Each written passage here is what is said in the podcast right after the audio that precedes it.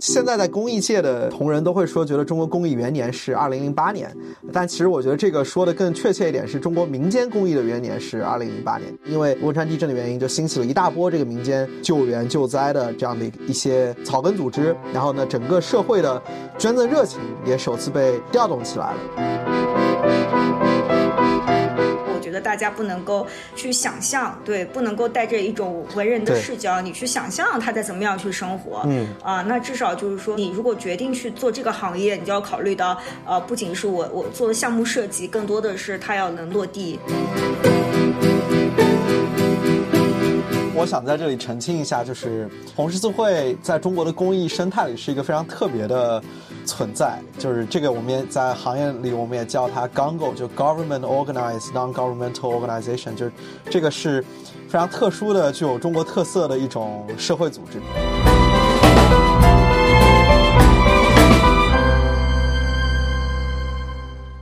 脆弱世界的听众朋友们，大家好，欢迎来到最新一期的节目，我是志玲。今天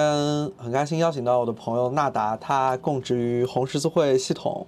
是因为之前我转发了我们的上一个推送，然后我说有没有朋友自荐或者可以推荐嘉宾来我们播客做客，娜达就自荐，我们也加了有一段时间好友，我也经常看到他发一些特别有意思的内容，然后我相信听众朋友们对红十字会应该都不会陌生啊，可能在或多或少的场合都有听说过，这可能也是很多人提到公益的一个初印象。啊，但实际上红十字会系统是一个很复杂也很特殊的一个生态位的这样的一个机构。然后呢，我们希望在今天这期节目呢，能够聊一聊这样的，就是给大家解密一下这个红十字会系统是怎么回事儿。然后我们也会聊一聊，就整个中国公益生态，呃，这个政府与社会的关系，然后各种社会组织的一个。一个鸟瞰吧，当然我也不知道我们最后会聊到哪里去，但是我觉得这会是一期关于中国公益的比较硬核的、呃知识性的，这让脆弱世界和硬核的这个主题高度重合的 这样的一期节目，所以很开心啊。那个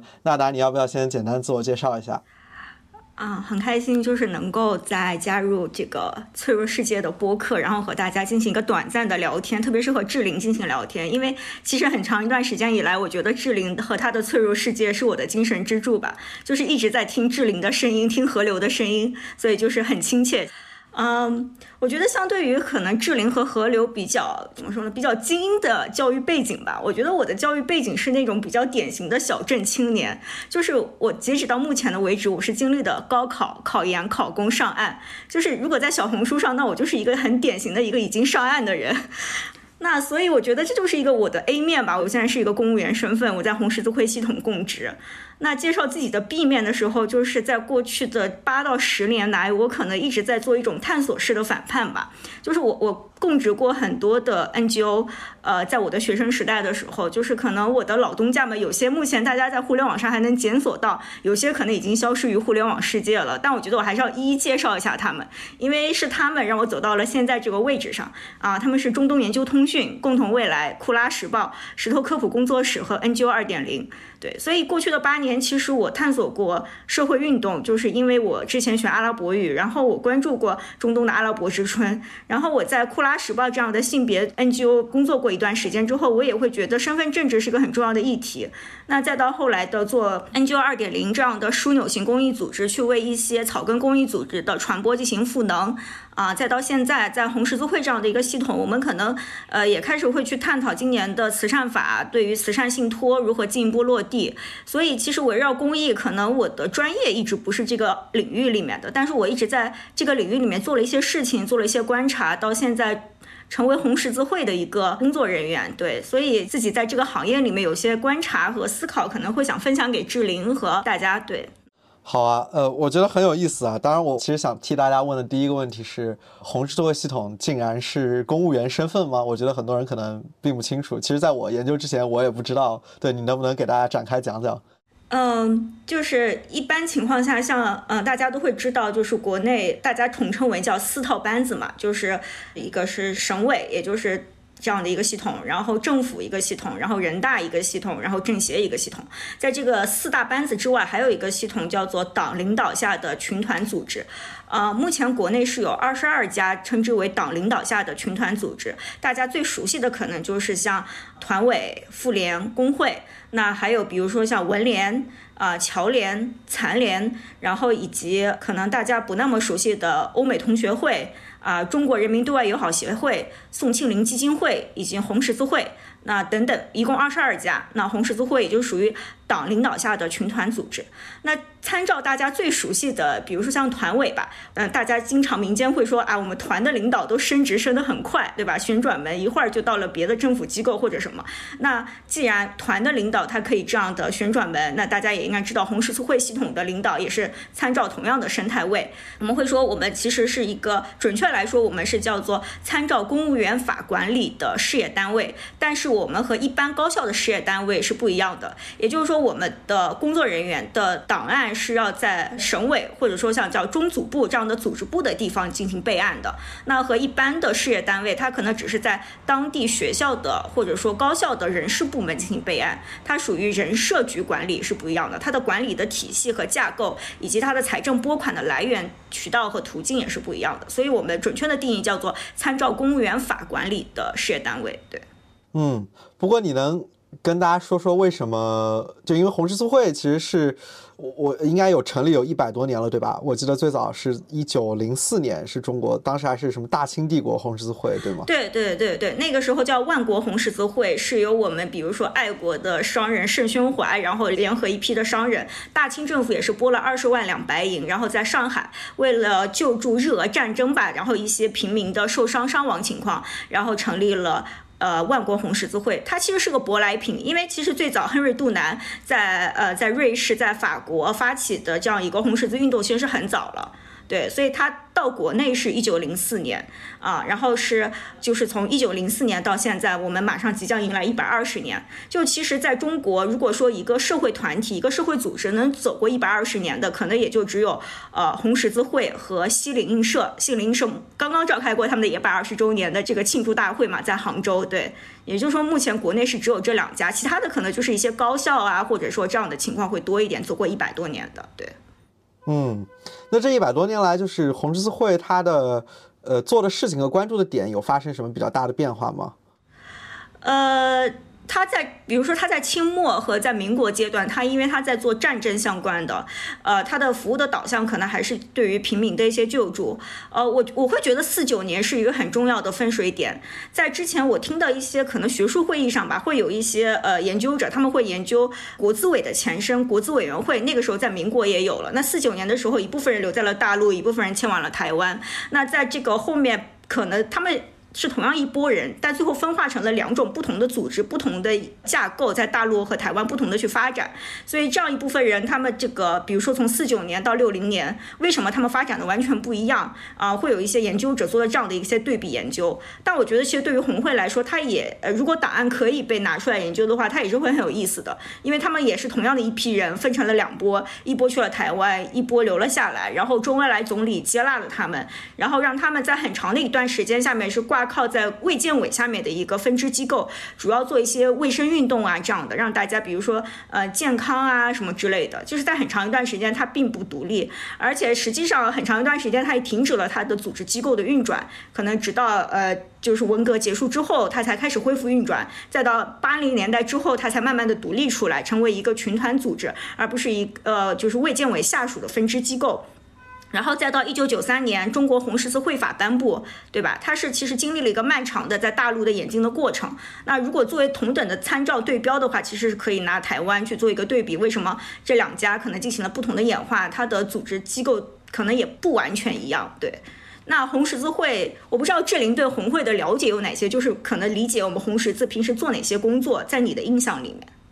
我的印象主要就赈灾救灾，然后跟卫生、呃公共卫生、公共健康相关的各种事儿。我的印象是这个吧，啊，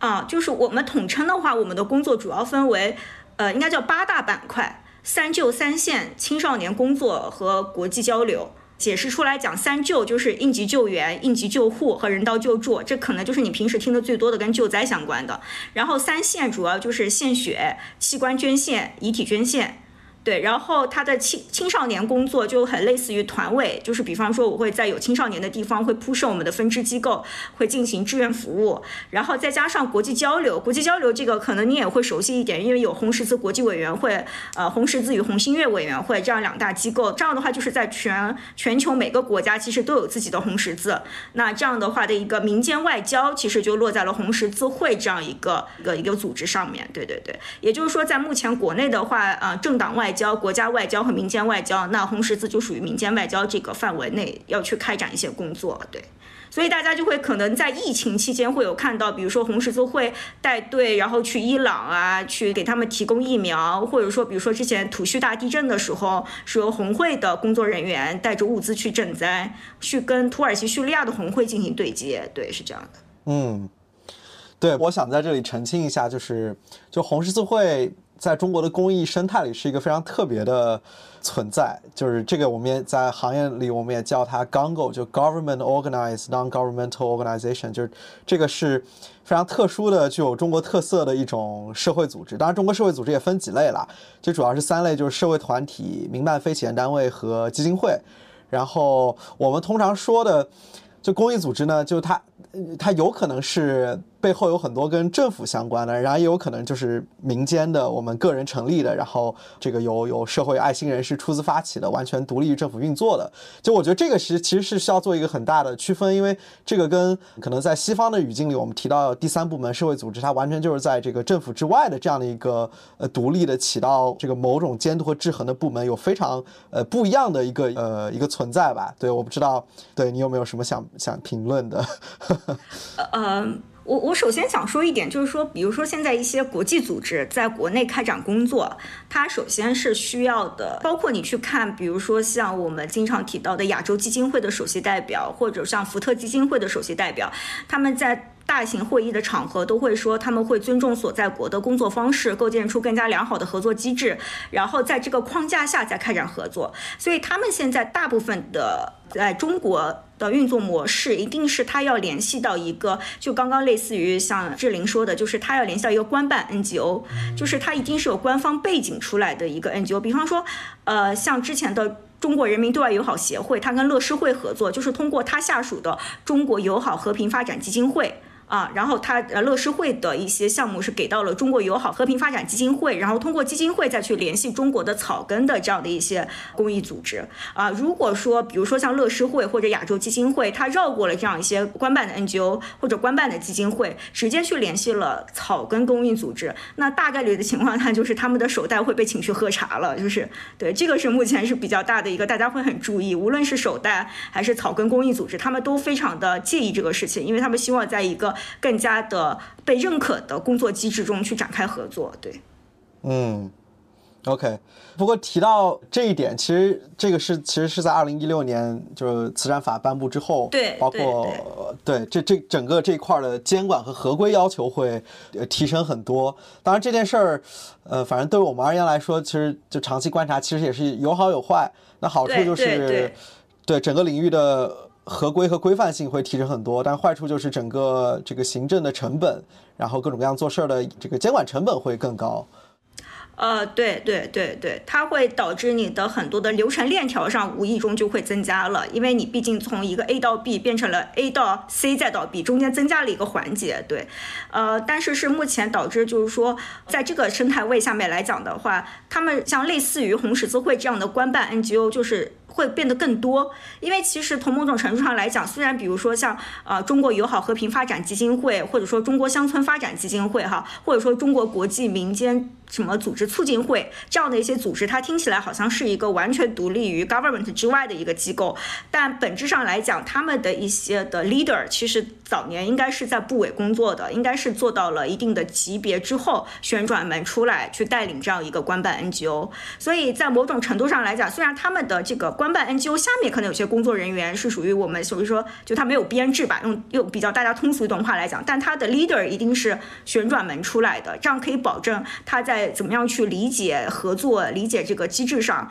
它更有一定的这个怎么说呢？就是政治站位吧，就是我们应该这样去表述，可能会比较比较好一点。所以，所以就跟红会它有很像的地方，就是呃，红十字它整个系统里的人，他一定是从一定是 government 隶属于 government 的，但是它下面可能每个省，它可能都做了自己的红十字基金会，那基金会里面的。呃，一些工作人员可能就是属于我们雇佣的比较有能力的，对吧？或者说对公益组织这样理解比较深刻的一些工作人员来进行工作，对，是这样子的。嗯，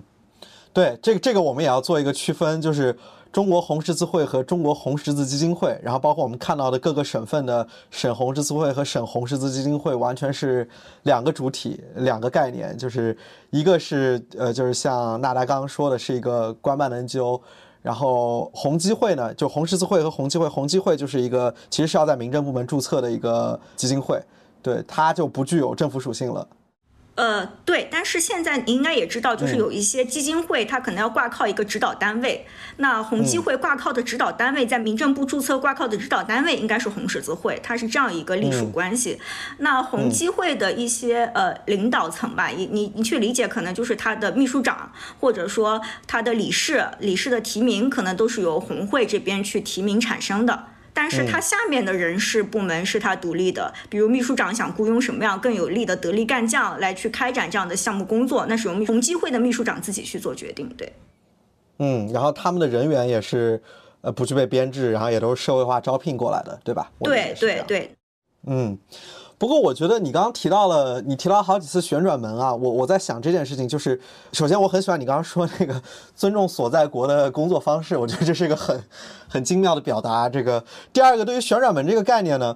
就我觉得旋转门的前提是它得能旋转，比如说你你来到了这个部门之后，它还能回去。比如说，他能够回到一个原政府单位，或者是就是从，比如在在西方，就是一个从从学界到政界到公益组织，这这三者之间可以互相串嘛。但我理解，在国内的这个这个社会团体里面，其实大多都是退下来的老干部，或者是有些方式就是就是来到了这里。那对于他想回到原职，或者是就是从这里再去哪儿，就他得转的那个往下转的那一条路，我理解大部分是是没有的，对吗？我不知道，我我说的对不对？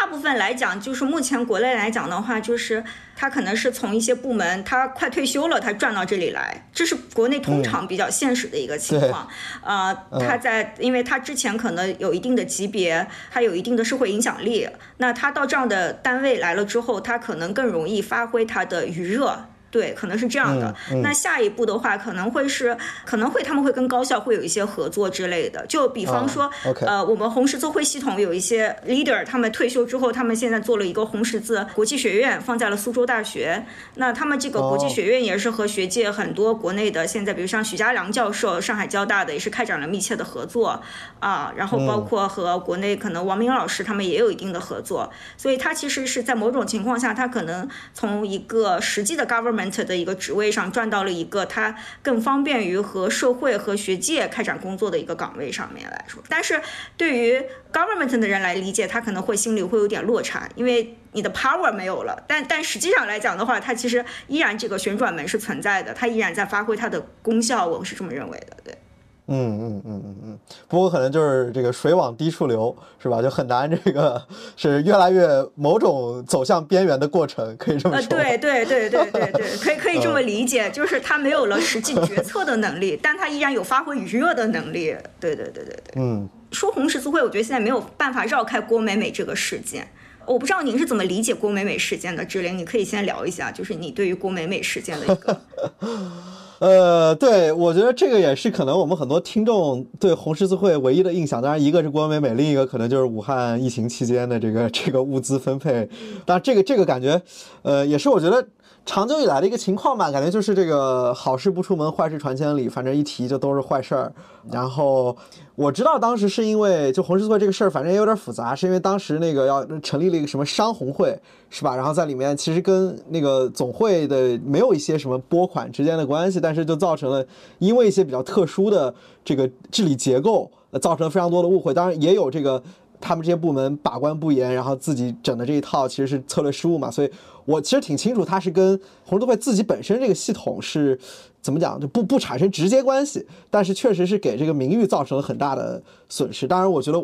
我我觉得我们可能还是得给听众展开讲讲到底是怎么回事儿。嗯嗯，对，就是其实它这个是基于一九九三年我们颁布了中国红十字会法嘛，里面其实是有两条非常明确的条款。第一条是企业、事业单位和有关团体，它可以通过申请成为红十字会的团体会员。那第二个条款很明确的就是说，全国性的行业组织行，它可以根据需要成立行业红十字会。那也就是说，因为有了以上这两条法条之后，所以它才成立一个类似于什么商业红十字会这种，它其实在某种程度上是合规的。就是它并没有违反法律的任何规定。如果它正确的流程全部走通了的话，那它无非有一个问题是我们群团组织现在存在的一个弊端，因为你是就是联系群众的团体嘛，所以你必然没有行政执法权。也就是说，当我可能提前预知了，比如说像郭美美所在的组织，她在外面做了一些有损于我们声誉的事情，但是我在当时的一个情况下，我没有办法合法合规的去取缔它。就是我我把这个头衔授予了你，但是我在想拿回来的时候，他可能当时在行政处呃没有行政执法权，所以他没有办法再拿回来。但是现在的话，因为我们改变了这个注册机构嘛，比如说你要先完成民非注册，然后再挂靠在红十字下面作为指导单位，那这样的话可以通过民政部门的行政执法权去把你取缔掉。但在当时郭美美那个事件爆发出来之前的时候，就是我没有办法去合理的和你撇清关系，对，所以这是当时的一个困境吧。嗯，但是其实我觉得这个造成的呃信誉上的损失是是极其深重的，就是你说这事儿都过去这么多年了，是吧？呃，对，但但但是你你现在但凡出去和别人说我在红十字会工作，大家都会说哦，你是郭美美的同事，对。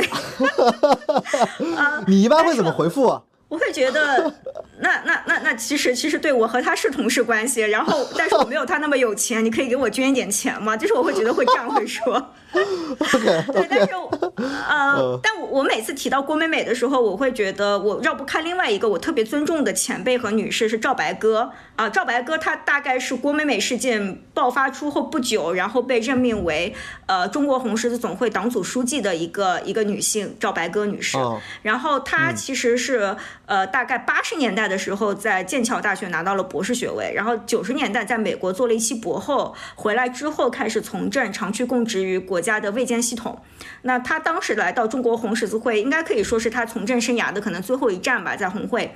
呃，当时他一进来，然后就爆发了郭美美这个事件，二零一一年嘛。然后，赵白鸽女士，她因为毕竟她有着当年八九十年代这种英美的留学背景，所以她其实，在那个年代，呃，在二零一一年她进入红会之后，她非常的喜欢接触媒体，去解释这个事情，去解释到底什么是红十字，然后到底郭美美做了什么。所以当时她其实，在呃整个你要说中国的 government 系统来说，她是一个异类，就是她是一个媒体想要采访她可以随时联系到她的人，不需要经过任何的报备，因为她非常的喜欢跟媒体去解释，她觉得红十字就是一个要。要打开天窗说亮话，要积极的去跟社交媒体去互动的。但当时他在红十字系统内部也是极力的去推行，就是说他希望。红十字能够脱离官办的这个背景，从他在英美学习的那个背景来说，他会觉得，呃，红十字就应该是脱离官办的背景，所以他一度想推动红十字会从上而下的一个改革吧。但这个改革其实很多时候我们会说，一个改革从下往上推很难，那自上往下推应该是很简单。但赵白鸽女士当时推动的改革为什么受到了极大的阻力，没有推行下去，是因为。红十字会这个系统，你是从国家到省到市到县，是一级一级铺设下来的。那到县里面的红会的系统呢，可能虽然嗯人不是很多吧，可能三五个人，但是他们曾经拿的是在一个小地方来说，他拿的是公务员的编制。你现在让他从公务员系统里面出来，那这三五个人他心理上会极大的不平衡，他会觉得自己在这个小县城的这个生态位就没有了。那他要怎么样去生活？他们。在二零一一年那个情况下，对于一个小县城的公务员来说，他不能理解这个公益到底是什么。就是说，他觉得这只是你你你上层需要的一个东西。那对于我来说，他们就在县一级去推的时候遇到了极大的阻力。所以这个工作在赵白鸽女士后来离任之后，这项工作就没有再继续往下推了。这项工作就停留在这个地方了。也是目前他作为一个官办 NGO 来说，它是唯一一个国家、省市县一直铺到县里面的机构。所以它是相当于其他的官办 NGO 来说，它具有更大的这个就是组织动员能力吧，应该是说。嗯，不过我会好奇，为什么是在县一级卡住了？那那那在省市一级不会遇到很大的阻力吗？这等于是要砍这个公务员编制啊，是吧？呃，对，是这样的。但是但是可能在省市一级，它可能会有一些腾挪的空间或者怎么样。我只是举例子来说，它它越是越到了最下面的时候，大家的这个反应会越越激烈或者这样的情况。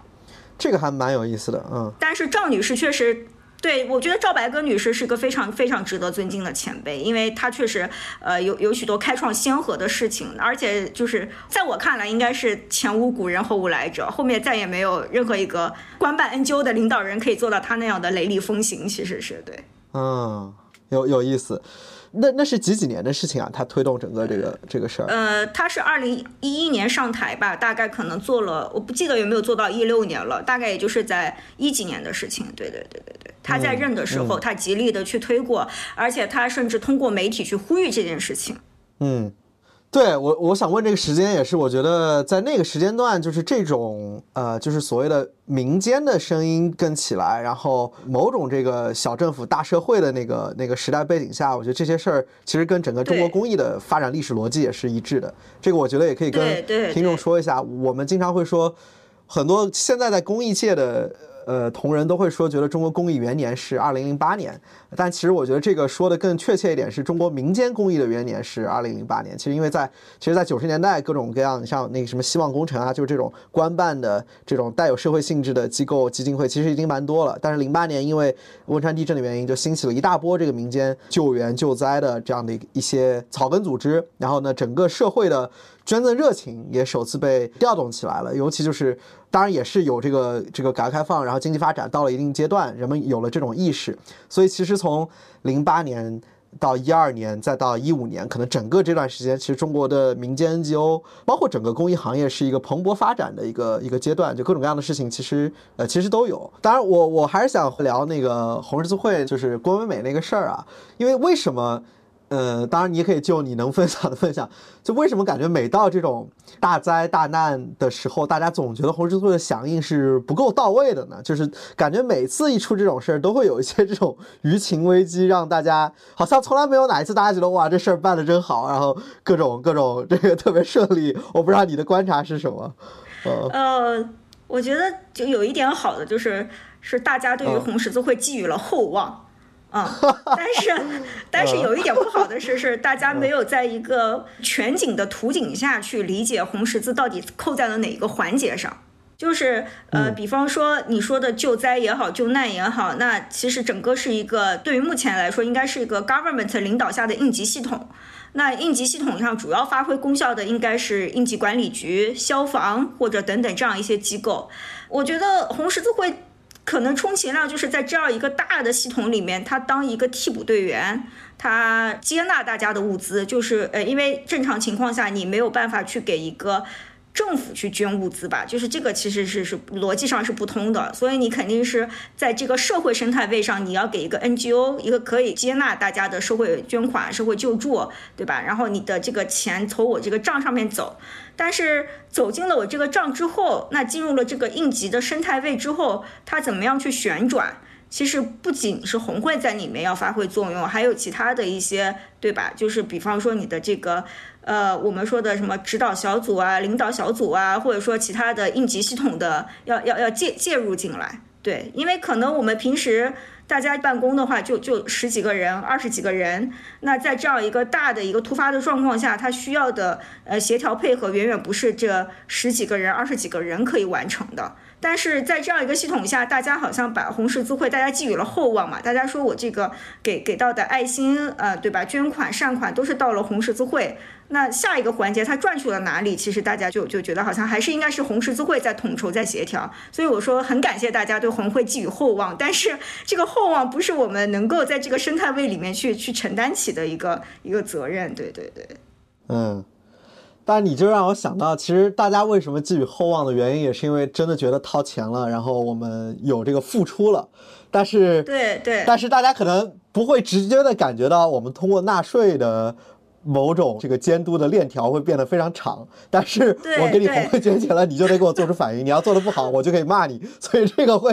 呃非常直接的有这个这个情感上的反应。我理解是这样。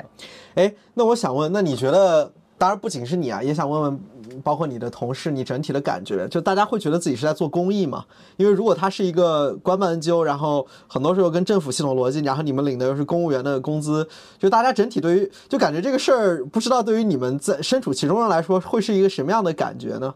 我觉得对于我大多数的同事来说，他们处在一个比较拧巴的状态。啊。因为你会觉得，呃，至少在整个就是 government 这个生态位里面，你是位处于一个下端和劣势的环节，呃，因为毕竟你是拿着一个怎么说呢？government 工作人员的一个心态，然后你想说，我想在整个 government 的生态位里面有更好的发展，那不好意思，你在这个点位上，你就不可能相比于其他的一些 government 的部门有更好的职员上，就对于个人来说，你的职业晋升上会有更好的发展。那确实，你已经在整个组织的生态位的低端了，你就再往上就会非常非常的困难。所以他们就会告诉自己，那 OK，那我就是过来做公益的，我就放弃了我对其他的一些奢想啊、奢望啊，对我。就是我可以认认真真来上个班就就就好了，就是就是有些事情呢能完完整整的做完就好了。所以你会发现，整个红会发展到今天，它可能除了一些发达地区吧，比如说我们说上海、浙江，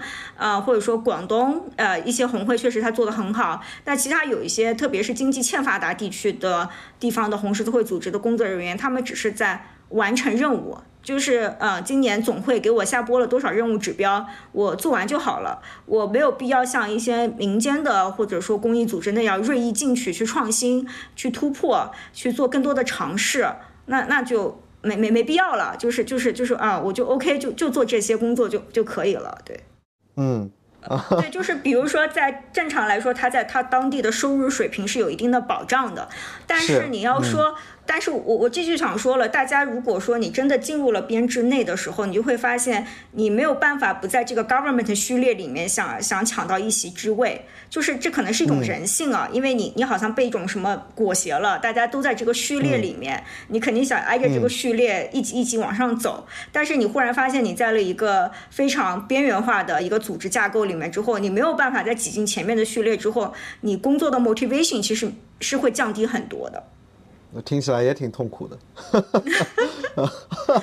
呃，我我也替听众问一下，你自己为什么会考公的时候考到这个红十字会系统？就是我觉得是一种机缘巧合吧。就是对于我当时来说，我已经在呃一些草根公益组织里面，我断断续续的算是。干了八年了，呃，也没有，当时应该只是六年五六年。我会觉得，呃，我当时对于，呃，我当时一直其实在做筹款的研究，就是我在想说有哪些可以让大家更提高大家的持续捐赠意愿，可以让大家捐到更多的钱，筹到更多的款。呃，那基于这样一种想法，我当时其实会是觉得，既然都是提供公共产品和服务的地方吧。啊，然后那我考公的时候，我很想进入民政部门去看一看，但当时好像 好多家的民政招募人的时候，他卡了很严格的那个专业代码。对，所以在考公的时候，我的专业代码并没有被民政系统所所招录进去。那当时机缘巧合吧，就是红十字它放了一个岗位出来，然后这个岗位呢恰巧要了我的专业代码，我就来了。我记得我上班的第一天，我的领导找我谈话，他的意思是说，哎呀，从来没有这么年纪小的人到我们这个系统里来。他说你要不考虑考虑换一个单位，我们可以给你再跟组织上协调一下，然后或者怎么怎么样。对对对，所以就是我在整个系统里面应该算是一个呃相对比较特殊的了，然后你也会发现说，呃，在这样一个系统里面，可能你想做一些事情的时候，就会面临一些困境啊，因为你的领导会给你说，嗯，在我们这样的一个大的生态位系统里面去做事情呢，你首先可能要呃先保护好自己，先想多想一点，然后再去做。所以我说锐意进取，其实是在官办 NGO 是一件非常困难的事情。它需要被很多很多层的去论证，对对对，明白，嗯，我我大概理解了，但可能对于草根 NGO 来说也没那么容易，因为毕竟也得向这个上级主管部门和业务主管部门去这个汇报 各种项目怎么推进，对，但我理解相对灵活度还是有的，嗯。对，呃，对，就是灵活度会会，我觉得会会大很多，会大很多。然后还有一个就是我，哦，我刚刚可能讲到红十字的时候，有一点没有讲，我们我讲到了它可以建立青少年组织嘛，呃，确实这两年青少年组织做的还蛮不错的，因为刚刚换届的亚太地区的红十字青少年网络的主席是由一个中国的女生当选了。啊。然后之前东亚地区的红十字青少年网络也是有一个呃一个我们大陆的男生当选了，所以这个其实做的还是可以的这两年。嗯，还有一个最主要的工作是。就是相当于是跟国际交流嘛，就是跟其他红会的一个交流工作。呃，我觉得这两个就是有两个亮点，其实我特别想和你介绍，就是一个是内蒙古，它做的很好啊，因为他跟外蒙的很多的外事工作是放在了内蒙古红会去承担的。就是对，就是内蒙和蒙古国的它的这个红会联系的非常之紧密，因为他们一起开展了很多很多交流工作，包括青少年交流等等。对，还有一个做的很好的，在外事上做的比较不错的是，呃，是那个云南，对，它辐射了整个东南亚，目前在做。包括一些，比如说之前呃东南亚发生过战争的一些地方，它残留的地雷，然后捐献假肢，然后整个都是由云南红会在在做。他们这两家做的是国内目前做的非常好的，在民间外交上面来说，嗯，这个很有意思，感觉其实也是在这种。边疆地区承担了一些特殊的使命和任务，是吧？相当于我们说来说，它也是在呃，因为现在就是说国家构成四要素，就是说这个军事和外交肯定都是垂直的，地方是没有权限过多去干预这两块的，所以他们的这个外事工作呢，也是就是说呃是在中国，就是我们要称之为在对外联络部的带领下去开展的。对，因为我记得很清楚，我刚进来工作的时候，我我犯了一个很大的错误，我当时想开展一项工作，然后我。我自己私下去联系了红十字国际委员会，就是 RCRC。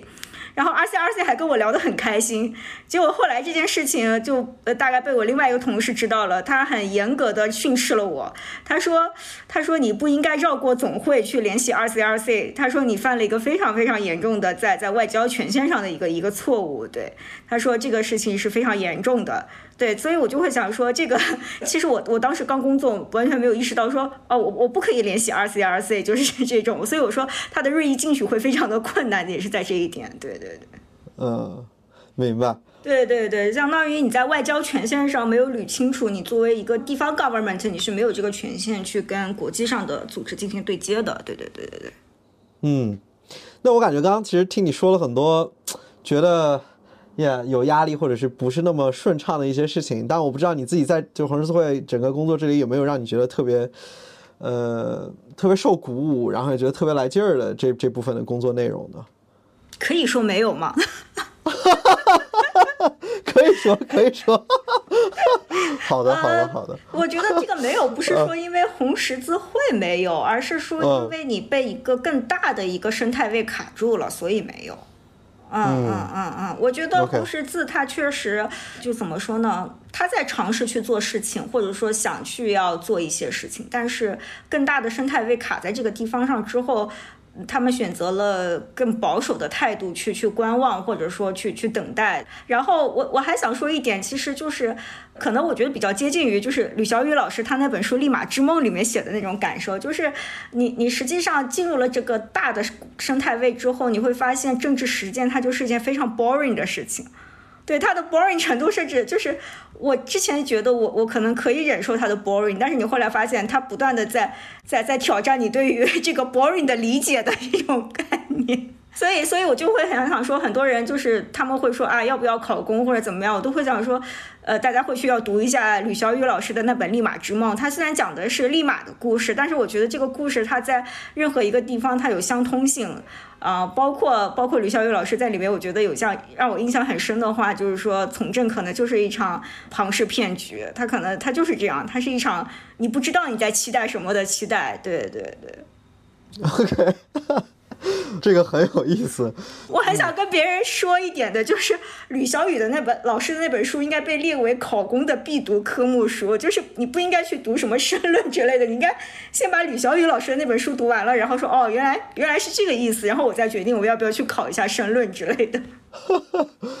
好的，呃呃，吕小雨老师也是我们的朋友，一直邀请他来做客《脆弱世界》播客，呃，他一直没有来。这个回头我得 把我们这期发给他，跟他说一下，这个 我们的另外一位嘉宾如此卖力的推荐推荐他的书，作为这个考研的必读书目，那我就觉得他无论如何也得来一下了。对，因为我我曾经把吕小雨老师书里的那个，就是他写的文字拍成图片嘛，发给我们一些在这个生态位里面的一些同事看，他们都觉得他写的很有道理。但我当时没有说他写的是立马的，但他们觉得哇，就就是这样的，对对对。呃，但这个，哎，这个我也同意，但但现在反正也也是这个时代背景，就是考公已经成为了。就就已经成了我们身边很多很多人的选择哈。当然，这个这个局势感觉也不是不是吕小雨老师一人一书可以去去逆转的。呃，对我我当时我觉得就是说，大家你读完之后，你有更清醒的认知了，然后你会知道你将要面对的是什么，然后你不后悔你要将要去面对的，那那就 OK，你就可以去做这样一个选择。对对，嗯，很有意思啊。当然，当然这个我觉得。我也延展到我我下一个问题，就是因为我就你你之前也也也研究筹款嘛，或者说我们其实某种上都对中国的第三部门它的生态演进和未来有保持着一定的兴趣。对，呃，然后那红会呢又是很特殊的，是一种卡在呃第二部门，就是政府部门和公益部门，就公民社会这些第三部门，呃，某种中间态的。这样的一个关系，所以我刚刚也问你，就是你你觉不觉得自己在做公益？当然，这个如果说的更广一点，就是到底什么是公益，以及政府与公益的关系是什么？呃，我想先听你说一说。嗯，我我我会觉得我是在做公益，而且包括到今天，我可能会在想的是。它如何在更广泛的程度上，呃，就是因为你毕竟进入了一个大的这样，你刚刚你说的就是 government 的生态位，所以可能我现在的就是有些时候你思考问题的角度是，我可不可能在当地推出一些更好的，比如说像是。在制度上的创新，或者说我可能会去做一些微弱的调整，能够联合到其他的部门去主动提出我的诉求。比方说，我之前去主动去联系过我们当地的金融监管局，我说我想做慈善信托，那有没有可能性我们能够一起做，或者你给予我一点点在制度上的一点突破的空间？啊，比方说，呃，我会说，可能别的省份他有做了一点点的事情，那我们可不可以再往前再多做一步，再多去试一下？啊，你能不能愿意给我这样一个机会？呃，那可能这是我觉得这是官办 NGO 它的一个优势吧，就是说，当你想到有一点点的时候，你如果主动的去提，主动的不断的去跟别人说说，哎呀，我们再试一试吧，我们再想一想这个能不能做，可不可以做的时候，那可能这是官办 NGO 比草根 NGO 的一大优势，就是它的这样的联系的途径会更顺畅一点。然后这是一点，第二点来说，我我现在会觉得，可能我最近听了一些很多 government 内的一些会议之后吧，我会觉得可能。呃，我觉得红十字会在这一点上做的也非常传统，也不够现代化了。但是我会觉得，大家在经济策略的使用上，包括在对金融工具的更广泛的使用上。我觉得第三部门远远没有达到现代化的一个一个程度，就大家还是非常的传统，就是我一百块钱进来了，我把一百块钱花出去，就是就是非常的非常的传统啊。然后我呃，我可能之前九九公益日的时候看到了一款那个呃陕西做的一个项目吧，我我当时就是印象蛮深的，它是其实是在陕西地区开发了一个针对苹果种植的一个农业保险。那当地的农民他可能在金融知识有限的情况下，他不太愿意买这种普惠的农业保险，但是很多农农业保险呢，它最后是会被赔穿的。那在之前大部分的情况下，提供农业保险的保险公司，它是要靠政府的财政补贴去维持它这个模型的可能精算模型的运转。但如果在九九公益日，当时是陕西那个公益组织提出来，就说你帮农民去买这份保险，那可能就不太需要再需要政府的财政补贴来去给他去兜底了。所以我觉得这个可能也是一种一种我们再重新去定义我到底在怎么样去做公益，拿到更多的跟更多的金融工具、金融公司、金融伙伴进行合作。其实我觉得也是。一个更广泛的思路吧，就是我现在觉得我做的可能太传统了，因为比方说我在红十字会哈，我们现在在所在的这个边疆地区呢，它有一个特点，就是地中海贫血是非常高发的，它是一个先天性的疾病，然后是个隐性遗传的疾病。那我们的给他的人道救助的方式，就是说这个小孩查出来这个疾病之后，我对他进行经济上的补贴，这其实是一种事后的一种补偿嘛。那我我就是听到了这个保险的案例之后，我就是有在想说。呃，如果他的父母在婚检当中做了个筛查，就已经查出他们都携带这个隐性基因了，那是不是我就可以为这对夫妇提供一种保险服务？他们在之后的孕检中的羊水穿刺检查，或者说他们选择放弃这个孩子去做流产，我都可以给他提供一定的理赔，提供的这样的一个风险减量，让他的财政上的呃就是经济上的负担不那么重，而而不是说等到这个孩子已经确定他被生出来之后，我再去给他五万块钱、十万块钱，给他的一个治疗上的一个补偿，可能你把它放到前面，放到更多、更更多的金融工具去结合，可能会发挥更广泛的一个作用吧。我我现在其实有这样的一种反思，就是我觉得我们做的，可能我觉得官办 NGO 做的就很传统，就是我收到一百块，我再给你一百块，就是就是这种感觉，对。嗯。当然，我觉得不只是官办 NGO 了，其实民间基金会在在整个创新这一块都是我觉得相对滞后的。当然，我觉得有多多层次的原因啊。当然，整个一个也是行业的发展时间短。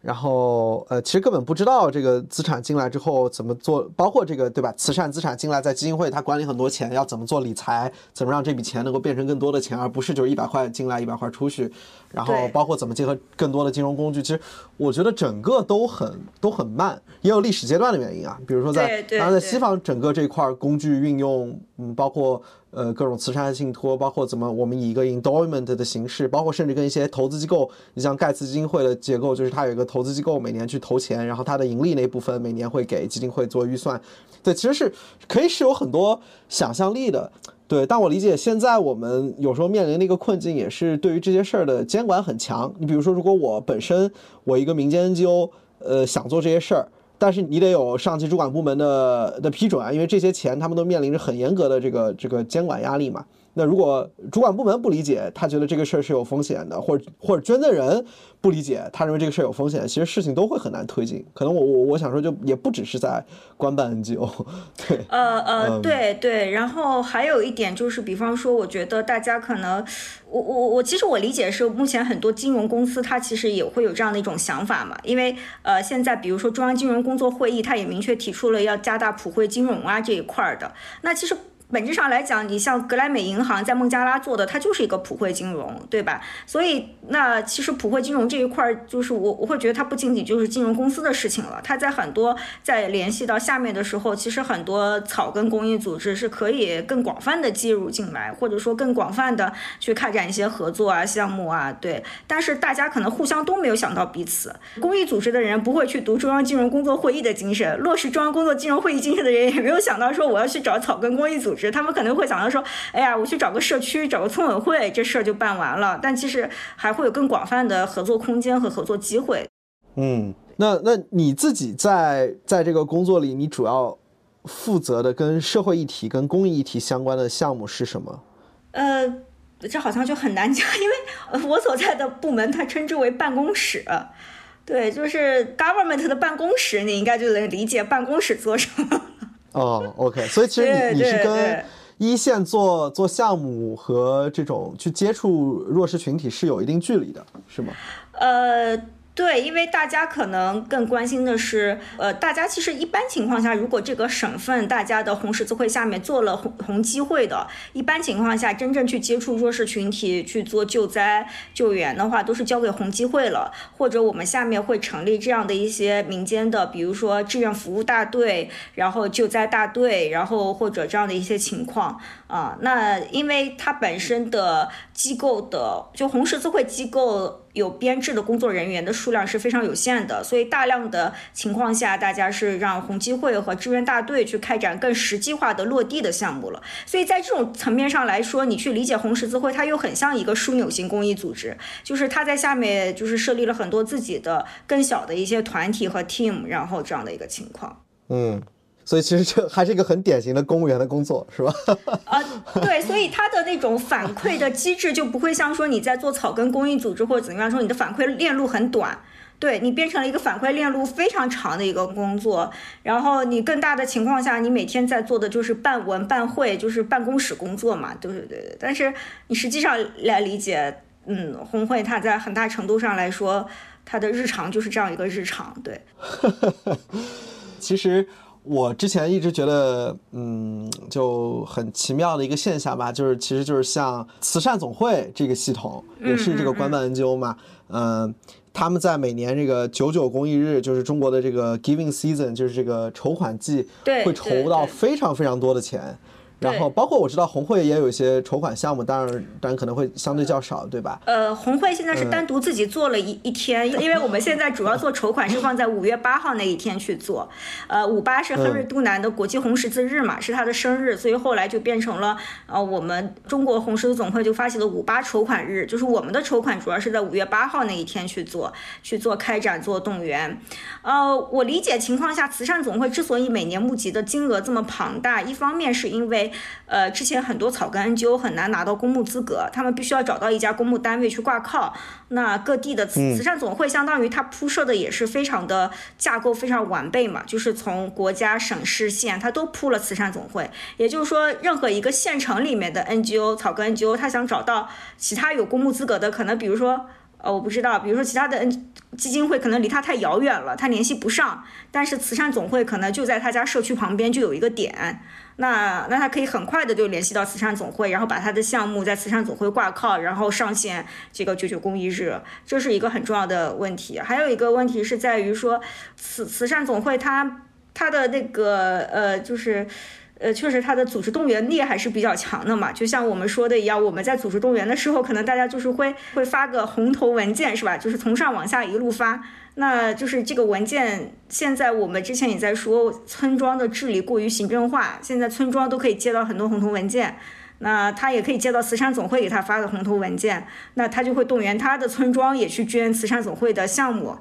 对，所以他每年的筹款额度非常高，也是有这样一个动员机制在里面。就是它的动员机制可能和大家日常理解的枢纽其他的枢纽性公益组织不太一样，也是在这个方面。对，嗯嗯，对。但我想说这一点，就是也是回应你刚刚说，就是作为官办 NGO，它到底是不是一个普通的机构？就我想说，就尤其在九九这样的事情里，其实是会给整个中国公益的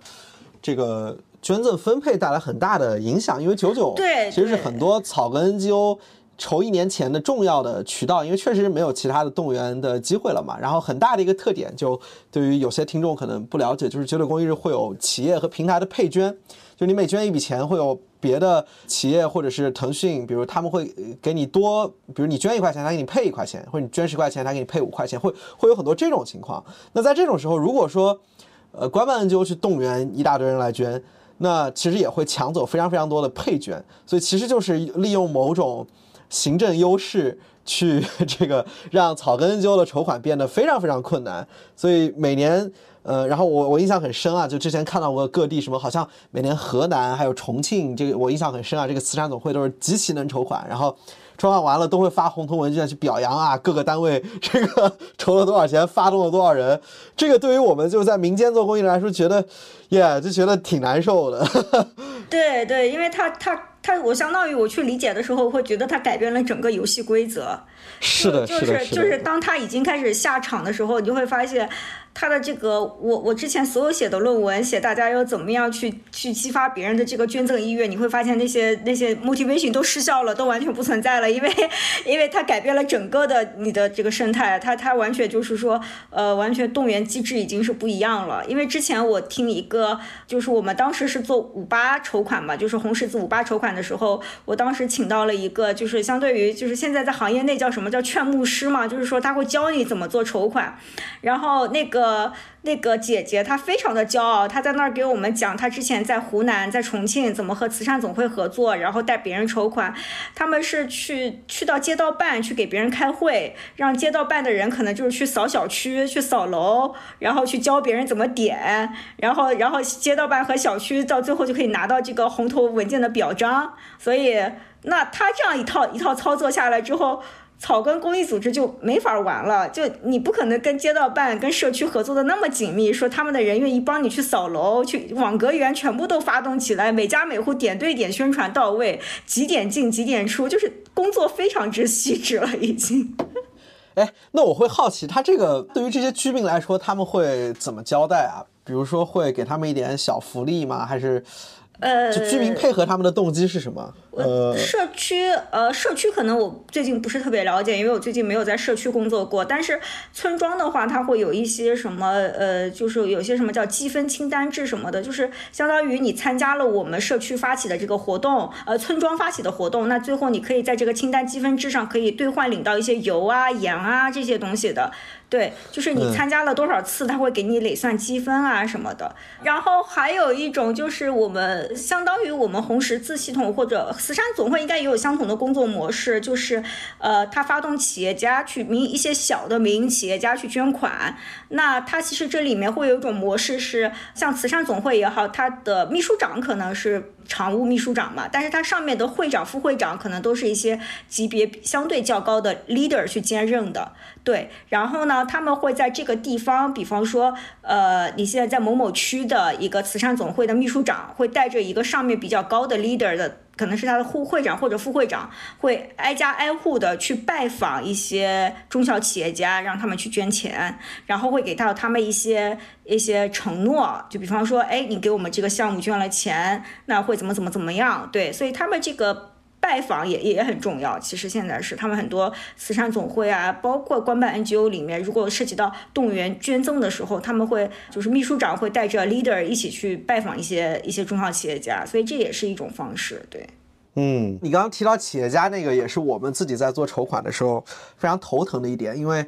呃，我们经常会去跟企业想去做合作嘛，但我们发现企业的 CSR 和这种给钱的部门基本只在两个团队下，一个是 GR，一个是 PR，就是一个是做政府关系，一个是做公共营销，那做。公共营销的意思就是，你找他筹款，你的项目必须跟他的业务有关系，那就导致一个问题，就是如果我希望他更有效的去捐给一些更好的项目，如果跟他的业务没关系，他就不会愿意做，他们更愿意做那种很夸张的，然后很有这个广告效应的这个筹款项目。那 G 二的问题就是，如果你这个项目不是捐给港狗，不是捐给官官就不是捐给。跟政府，尤其是他们的业务跟他们的商业业务有更多关系的部门，他们就没有这个激励去做这件事儿。所以，我们这种希望他很纯粹的去做捐赠，找这样的人就特别困难，甚至说几乎就是极其困难。所以，对，也是我们面临的一个一个困境吧。然后，当然我们有时候会被人教训，就是对，就是如果你很纯粹，你会说，哎，我就是找你做公益啊，我们就要捐钱帮助别人。说，哎，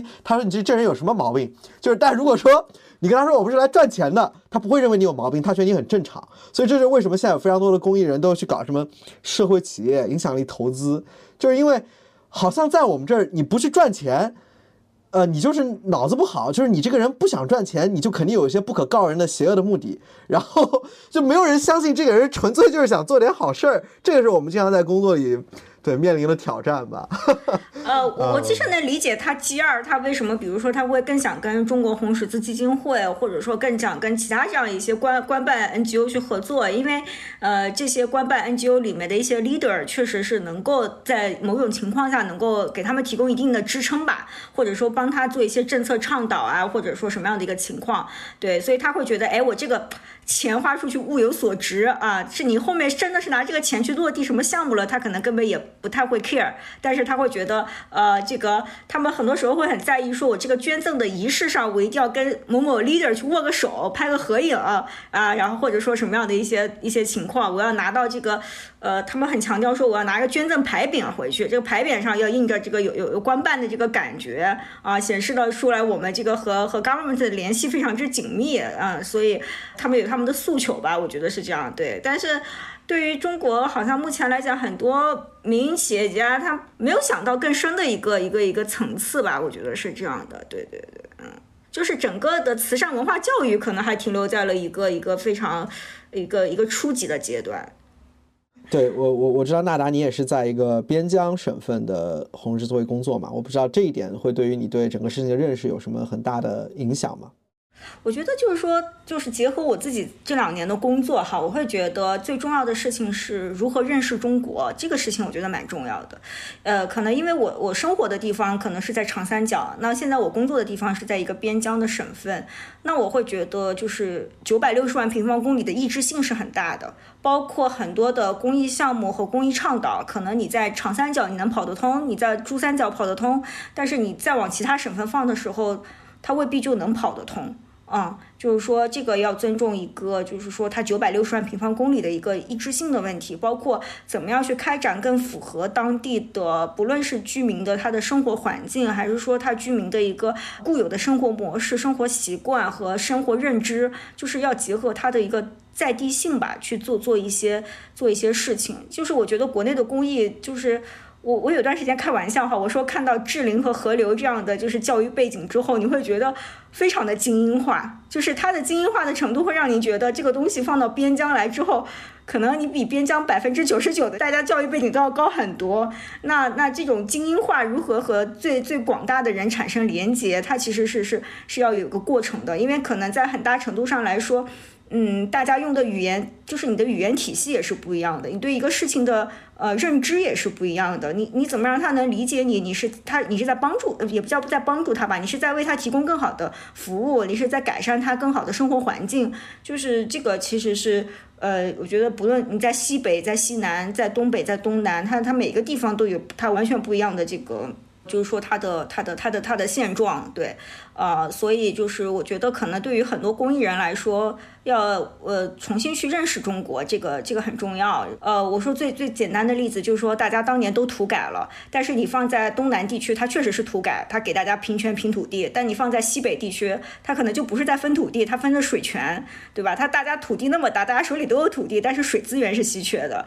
所以它在每一个地方，大家的在地性它都不一样啊。然后我觉得可能还有一个问题是，我觉得。嗯，我那天是我在在看村里面哈，然后在做厕所革命，然后我就想到说，哎呀，一百年前就是民国的时候，蒋介石也在推新生活运动，是吧？就是有很多事情，其实呃，你会觉得说，我以前在长三角生活，这个事情可能他一百年前就做完了，一百年前我们家就知道这个这个马桶或者要怎么用啊，或者怎么样的情况。但是他就是有个时间上的错位，就是这个事情，不论是在孙正义说他做时间投资上来说，还是怎么样，还是说你说中国它边疆，它现在还是存在这个问题，大家可能啊厕所还是没有用的那么好，还要继续去做厕所革命，所以可能我们觉得能放在上海去做的政策倡导，你放到边疆来做啊，是不是一定能做这个事情，都是要在在不断的去考虑的，去去探索的一个事情。呃，我我我非常同意你的这个批评，我觉得这个也是呃，其实我们在第一期脆弱世界聊这个问题，就所谓的精英的担当嘛，就是或者说反思我们这个很多精英的傲慢，就是对对这个标签，我一直是又爱又恨。当然，最近我也看到我们前两天同事还有人在我们的工作群里分享，也是说有那个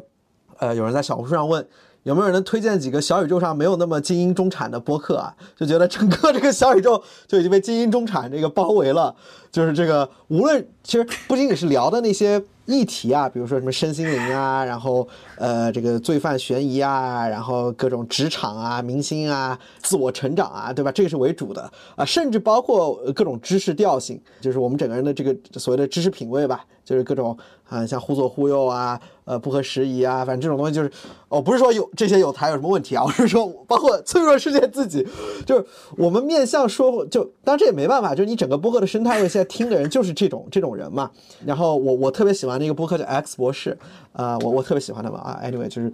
嗯，他们就是说小宇宙这这个这个这个呃呃，或者说我们这帮人呢，就是这个。呃呃，上不接这个天气，下不接地气，就是你既不接地气，你也不知道那个最上面那一层它大概是什么情况，反正就卡在这个中间，呃，不上不下的。我非常同意啊，首先我非常同意，所以就这种批评我，我我是非常愿意去 engage，然后我也想我也想思考怎么去去打破这个。然后第二个呢，就是呃，我觉得你刚刚说那个时序上的差异性，其实我我我非常认可，甚至我觉得当我们在说做公益的时候，我觉得就要去弥补在一个。一个空间上的呃时间上的差异啊，意思就是说，你东部省份可能已经活在三十年后了，但很多这个基础的卫生、健康、教育的东西，对于西部和弱势地区来说，它就是一个和你有一个二十年或者十年以上的代际差。那公益要做的事情，其实就是弥补这件事情。包括我们我们在说有效公益的时候，其实一个很常见的情况就是这件事情在城市可能早就已经解决了。包括在，我觉得不仅在国内吧，在全球都是这样。但是在欠发达地区，它还没有解决。像你说的厕所的问题，包括我们这厕所其实也是个很有效的干预，因为你解决这个水和环境污染的问题嘛，这个是减少病原体传播最重要的一个方式。包括我们做的各种研究，我们一直说这个白内障的问题，就是你这中国还有一千八百万乡村里的白内障老人没有做过手术，就是需要就看不见的老人需要手术没手术。但这个在城市，你随便一个家庭，你老人得了，没有人不会去做的，医保的报销啊，对吧？都能很轻易的解决。然后包括清洁炉灶，就我们每个人在城市用燃气灶，但你在在这个农村还是大部分人在用土灶，然后造成很严重的室内空气污染，然后带来很严重的寿命损伤。就是我我我非常同意你将这个地域抑制性解释成某种这个时间上的差异性。我我觉得其实公益很多就是在解决这个问题。当然，就是说我我猜你的工作里还会面临着很多就是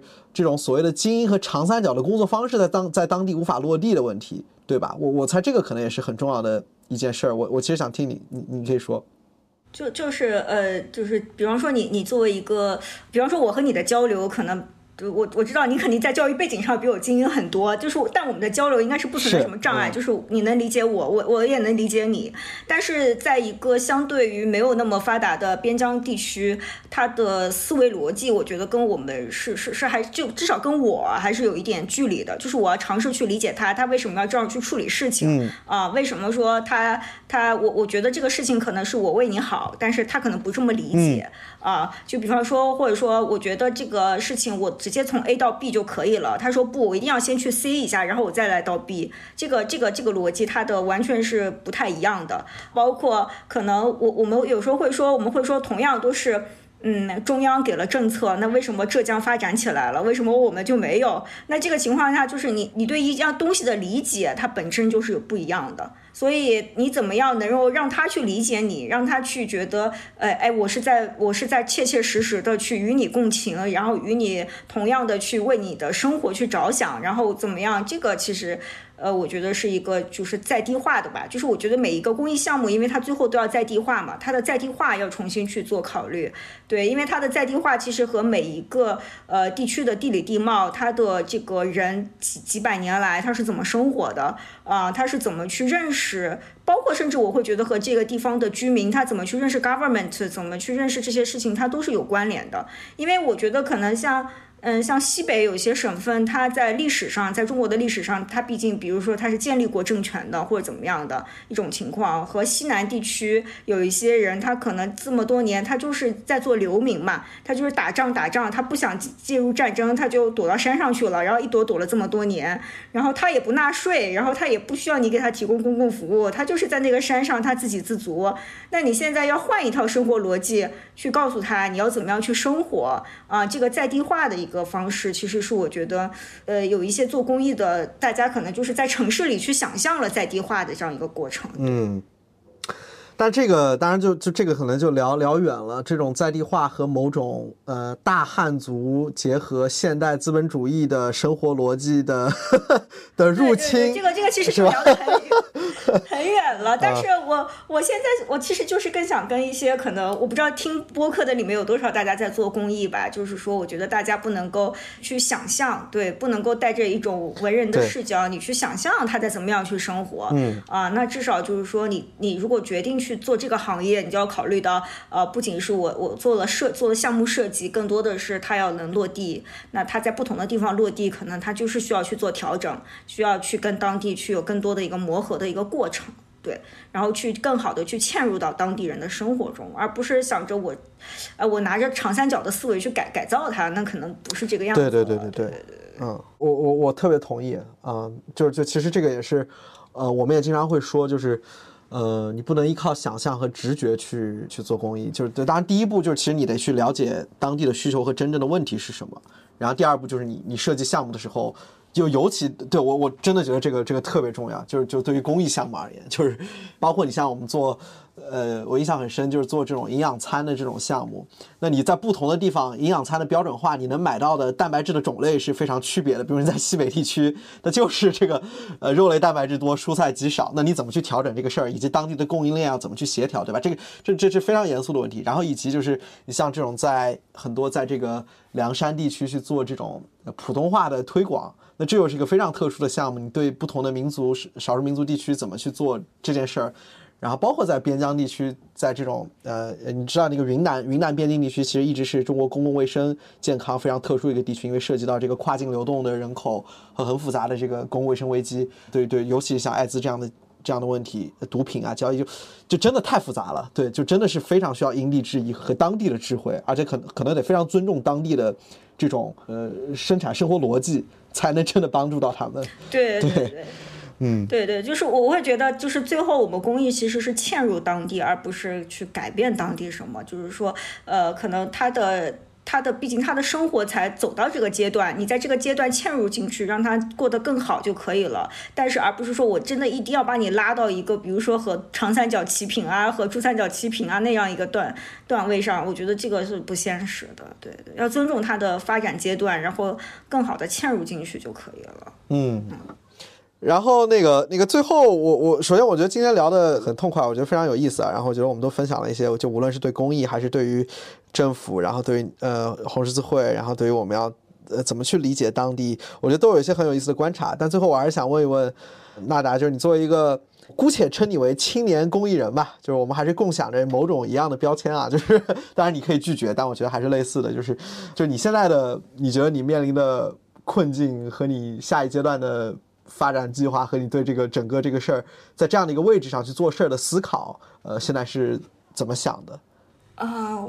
我觉得就是说，因为我的身份可能现在卡在了一个就是他既有又有的一个状态吧，就是说，呃，因为他既可能也是一个公益人，但他同时又具备了一个呃。平时可能我我在工作的时候啊，拿一个公务员的标准去要求自己，对吧？那就是他卡在了一个两两两种位置上，A 面和 B 面。那其实我我特别想说的一个是，呃。大家在理解公务员这个工作的时候呢，因为大家现在很流行考公嘛，就我想分享的是说，大家不要把它妖魔化，也不要觉得上下班就是走仕途，这是这两码事儿。就是你平时正常上下班，跟你决定说你要去走仕途去求功名，那两码事儿。然后还有一件事情就是说，呃，你不要去崇拜权力，但也不要去蔑视权力。那权力的本质它其实就是信息差嘛，就是说有些人掌握了一些信息，有些人他不掌握这些信息而已。所以在做公益的时候，我觉得其实最大的问题就是说。我我试图去帮助更多的人去填平这个信息差，其实我觉得是这样一个过程，就是有些比如说像像嗯